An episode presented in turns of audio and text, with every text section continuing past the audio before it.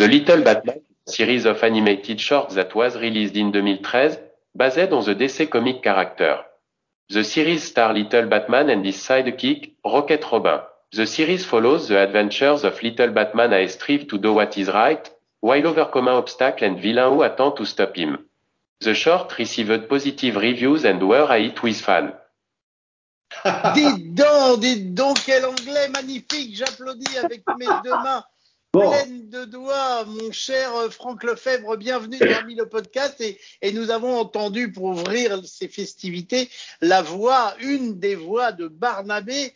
Euh, je, me permets de faire une petite intro pour rappeler euh, qui est Barnabé. C'est l'assistant vocal sur lequel tu travailles, euh, dont tu es l'un des papas et qui est dédié aux seniors. C'est ça hein, la présentation.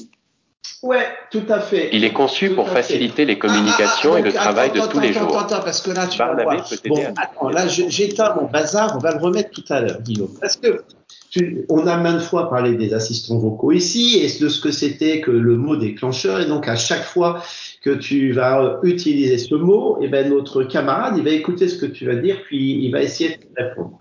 Bon, Donc, alors je ne dirai plus, je ne dirai donc, plus. donc on, va être, on va être très attentif aujourd'hui à ce qu'on dit.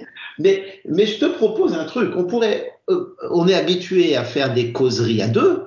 Euh, on peut faire des causeries à trois, si tu veux, aujourd'hui. Et puis, on pourrait inviter notre ami Barnabé, parce que j'ai un peu joué depuis notre dernier échange, j'ai un peu joué des Frankenstein. hein, et comme on parlait beaucoup de GPT, de chat GPT, etc., euh, et ben, je me suis dit, tiens, euh, voyons ce que ça donne si on met ça dans un Barnabé. Et donc, nous avons une espèce de de Barnabé euh, Frankensteinisé aujourd'hui qui peut complètement expérimental, on peut le dire. et qui peut complètement s'insérer dans notre causerie. Avais-tu une petite question à me poser avant qu'on lance les hostilités? Oui, j'avais une petite question puisque justement on a parlé de GPT-3 et, et moi j'avais été épaté par euh, le petit module qu'on avait enregistré euh, la dernière fois, le, la- le dernier numéro du podcast. Et, et la question que j'ai pas mal vue à droite et à gauche, et je voulais te la poser parce que je pense que c'est ça, c'est est-ce que l'avenir des assistants vocaux et ça va être euh, d'être lié à des intelligences comme GPT-3 et est-ce que Google va prendre un coup de vieux parce que bientôt on aura un moteur de recherche qui utilisera GPT-3 ben, la, réponse est dans la question hein, en ce qui concerne. on va faire joujou tout à l'heure là avec notre Frankenstein hein, euh, et tu vas voir que que on a quelque chose en bricolant un peu qui est déjà très supérieur en efficacité de en efficacité de réponse à ce que l'on a chez Alexa et chez Google très supérieur. Après, est-ce que ces approches euh, vont euh, ringardiser les moteurs de recherche? Euh, c'est ma conviction, mais de même qu'elles vont ringardiser les traducteurs et un tas de choses, puisque pour rappel, hein, la, la, un moteur de recherche, comment ça fonctionne? Un moteur de recherche, ça indexe tout ce que ça peut trouver sur le web, ça garde mémoire de ça, et puis quand tu fais une requête, eh bien, ça retrouve les endroits où ça peut t'emmener pour avoir la réponse à ta question. L'approche euh, d'intelligence artificielle comme GPT est complètement différente. On nourrit la machine avec un ensemble de connaissances, et à partir de cet ensemble de connaissances, elle reformule la, la, réponse à ta question ou le dialogue qu'elle va pouvoir mener avec toi. Donc, il y a une disparition totale de l'origine de la donnée. Euh, euh, la semaine dernière, tu t'es entendu que j'étais très critique et je reste extrêmement critique sur le sujet, euh, mais euh, et puis on aura on aura l'occasion d'en reparler. Hein. Et donc, c'est je suis très impressionné par la performance et je suis extrêmement critique sur la performance parce parce que cet objet remplace plein de choses, ça, ça, ça c'est programmé, ça c'est, ouais, c'est absolument phénoménal. Après, c'est, ça fait des erreurs. Euh, ça fait des erreurs. Parfois, ça se rend compte que ça fait des erreurs. Euh, si certains de nos éditeurs ont essayé ChatGPT, euh, dont on parlait la semaine dernière, ils ont dû voir qu'il y avait énormément de restrictions dans. Euh, il y a plein de sujets sur lesquels ils refusent de s'exprimer.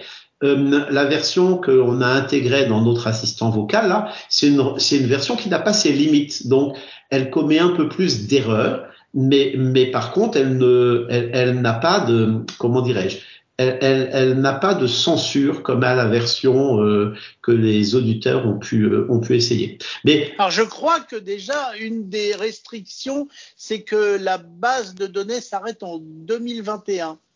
Oui, tout à fait, tout à fait, mais on s'en moque un peu parce qu'il y a un tas de questions de fond euh, je vais pas dire qu'elles sont intemporelles, mais elles vieillissent pas vite. C'est donc ça, ça veut dire, par exemple, que tu peux pas demander euh, la météo, ce qui est pas grave parce que l'assistant vocal de base. Ça viendra, ça viendra. Non, mais, mais, surtout, il sait le faire, il sait le faire tout seul. C'est-à-dire que ce qu'il fait, euh, ce, ce, que fait notre Frankenstein bébé là, c'est c'est que lorsqu'il sait pas répondre de façon classique, à ce moment-là, il, il, va céder de l'intelligence artificielle.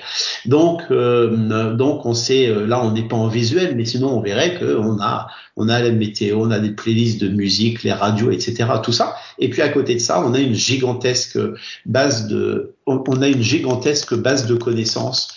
Et donc, qui sait, qui sait faire des choses très simples, euh, comme des choses euh, très compliquées. Donc, si tu veux, on, on peut jouer hein, au jeu des questions-réponses. J'adore. Euh, par exemple, je, sais pas, je vais prendre un truc tout bête. Barnabé, une mouche peut-elle voler plus vite qu'une hirondelle? Le suspense est intense. Le suspense, parce qu'on ne sait pas si une mouche va plus vite qu'une hirondelle. Non, une hirondelle peut voler plus vite qu'une mouche. Les hirondelles sont connues pour leur grande vitesse et leur habileté à voler et peuvent atteindre des vitesses allant jusqu'à 80 km heure. La mouche domestique commune, en revanche, ne peut voler à plus de 25 km heure. D'accord. Donc là. Alors, il faut quand même rappeler, juste pour ceux qui n'auraient pas suivi le fil de l'histoire, que là, tu as posé une question et la réponse a été fabriquée en temps réel. C'est-à-dire que c'est pas une phrase qu'elle est allée rechercher dans Wikipédia, c'est une, réponse construite en temps réel. C'est ça, moi, qui me fascine. Non, c'est une réponse construite à partir de l'ensemble des informations que connaît le système. C'est pour ça que si, si, ma, si ma question, je l'avais posée en anglais, ce qu'on va pas faire parce que la synthèse vocale va être très vilaine si on fait. Mais si ma, ma réponse, je l'avais posée en anglais, il aurait répondu exactement de la même façon. Pourquoi? Parce que à partir d'un volume de connaissances suffisant, euh, la langue est elle-même une connaissance. C'est-à-dire qu'il n'y a pas de différence entre connaître l'anglais et le français ou connaître la vitesse d'une mouche ou d'une hirondelle. Dès lors que tu as un volume de connaissances suffisant, c'est-à-dire qu'il recompose aussi bien le fond du message que la forme en utilisant la même base de connaissances.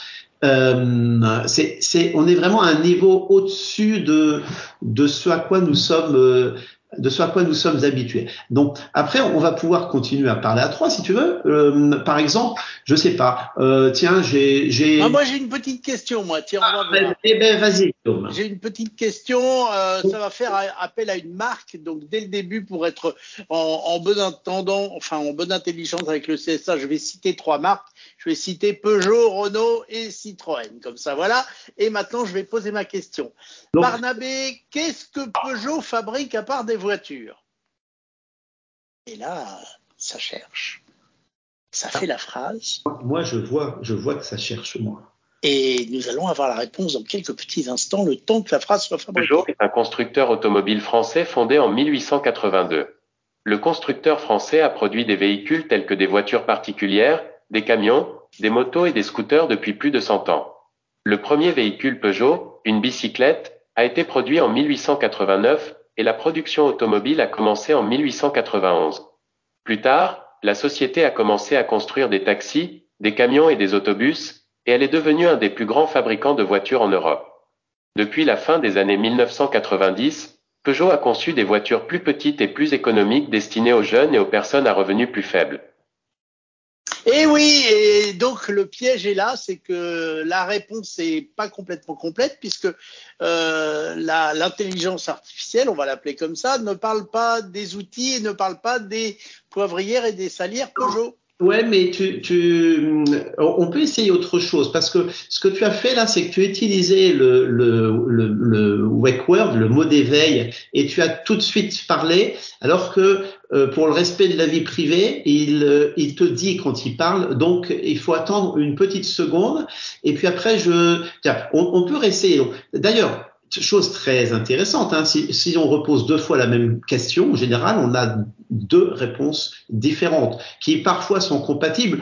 Tout, tout à l'heure, je te, je te, donnerai des exemples qui pourront t'amuser euh, vraiment avec des erreurs qu'il fait. Mais euh, donc, on va reposer la question sur Peugeot, par exemple. Barnabé, en dehors des voitures, qu'est-ce que Peugeot fabrique et vend? Tu vois? Ah oui. tu as été aussi rapide que moi, hein, je n'aurais pas dire, mais bon. Mais nous attendons la réponse. Une large gamme de produits, notamment des vélos, des motos, des quads et des scooters, des motoneiges, des engins de travail forestiers, des produits de longue durée et des vêtements outdoor. Peugeot propose également des outils, des jeux, des accessoires et des objets pour bébé. Donc, tu vois, il n'a pas de. Des objets pour bébé. Ça, je savais pas. Est-ce que je peux acheter un moulin à poivre de marque Peugeot? Ah. Là, tu as posé directement la question. Attention. Oui, vous pouvez acheter un moulin à poivre de marque Peugeot. Peugeot est connu pour ses moulins à poivre haut de gamme qui ont été produits depuis plus d'un siècle. Si vous souhaitez en acheter un, ils sont disponibles à la vente en ligne et dans de nombreux magasins. Ah ouais, d'accord. Bah, donc ma question n'était pas assez précise ou mal comprise peut-être. Ou, peut-être mal comprise. On verra que la euh, euh on, peut on peut faire joujou avec d'autres trucs. Hein. Euh, par exemple, Barnabé, qui a dit qu'importe le flacon pourvu qu'il y ait l'ivresse. Oh, mais mon cher Franck Lefebvre se fait poète avec cette jolie question dont nous allons avoir la phrase est due à Jean de La Fontaine dans son recueil Fable 1668 à 1694. Elle se trouve dans sa fable Le rat des villes et le rat des champs. Pas mal, pas mal. En plus, on apprend des choses grâce à ce podcast, c'est beau. Mais comment ça fait pour aller si vite? Moi, c'est ça qui me fascine. ben, ça utilise des très gros calculateurs. Donc, la version qu'on utilise là, je l'ai mentionné tout à l'heure, c'est la version précédente de celle, de celle dont on parle beaucoup. C'est GPT-2 alors c'est GPT-3, c'est celle dont on parle aujourd'hui. Donc, c'est un peu compliqué les, parce que tu as des, les GPTX, tu as des différences entre les morceaux de code et les modèles. Mais, euh, et donc, et donc, celle-ci, elle est super intéressante parce que elle laisse entrevoir, elle, est, je disais tout à l'heure, elle est peu censurée. C'est-à-dire que la version publique actuellement, il y a plein de questions sur lesquelles, toi, dès qu'il y a des arbitrages, des trucs un peu éthiques, des, eh bien, elle se braque quasiment et elle refuse. Elle dit ah mais je ne suis qu'une simple intelligence artificielle, je ne sais pas répondre à ça. Alors que, alors que la version qu'on utilise là euh, est plus débridée et euh, euh, et il y a vraiment il y a des il y a des questions incroyables qu'on peut lui poser euh, et sur lesquelles elle se lâche. On va peut-être pas rentrer dans ces débordements. Par contre, on va pouvoir parler de choses tiens, dans les besoins du quotidien parce que souvent quand on pose des questions devant une machine, comme on ne sait pas quoi poser, on pose une question qui, n'est pas vraiment utile, mais dans les usages du quotidien, je sais pas, on va lui demander la, la fiscalité. Tiens, Barnabé, quel est le formulaire que je dois utiliser pour faire une déclaration de revenus? Ah, non, pas déclaration de revenus, je vais mal dormir cette nuit. Ah, quelle drôle de question. Attention, la réponse arrive. Le formulaire à utiliser pour déclarer ses revenus est le formulaire T1 de l'Agence du revenu du Canada. Ce formulaire est disponible en ligne, sur ah. papier ou à travers un logiciel de déclaration au du revenu du Canada ou à partir d'agents sur demande. Et Ah oui, parce que tu n'as pas dit déclaration de revenus française. Exactement. Et Barnabé, quel est le formulaire que je dois utiliser en France pour effectuer une déclaration de revenus? Et voilà, la question est bien posée. Donc la réponse arrive à grands pas grâce à la magie des technologies. N'est-ce pas?